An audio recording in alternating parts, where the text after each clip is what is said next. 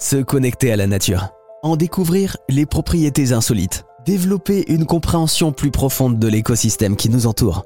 Et tout ça en contribuant activement à la recherche scientifique et à la protection de la biodiversité.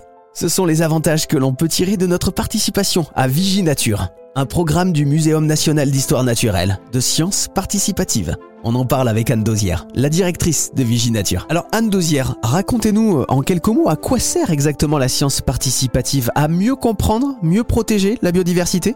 Alors ces programmes de sciences participatives, ils permettent vraiment euh, de, de, mieux comprendre comment la biodiversité va réagir aux grands changements qui sont en cours, comme euh, l'intensification de l'agriculture, le réchauffement climatique ou l'urbanisation, par exemple. Euh, et pour ça, on va avoir vraiment besoin de, de données à ces échelles-là.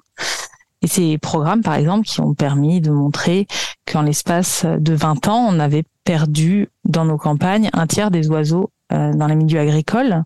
Et donc, c'est ce type d'informations qui vont après pouvoir être prises en compte par les, euh, par les pouvoirs publics sont euh, produites grâce à ces citoyens très nombreux, ces milliers de citoyens qui tous ensemble réalisent des observations. Et on a vraiment besoin hein, de l'aide de chacun hein, pour participer à l'observation de la biodiversité. Ouais, l'idée des projets de sciences participatives, c'est que pour pouvoir comprendre comment se porte la biodiversité, on va avoir besoin de beaucoup de beaucoup d'informations, beaucoup de données, à la fois sur des larges territoires et puis aussi euh, sur le, long terme, sur des longues périodes.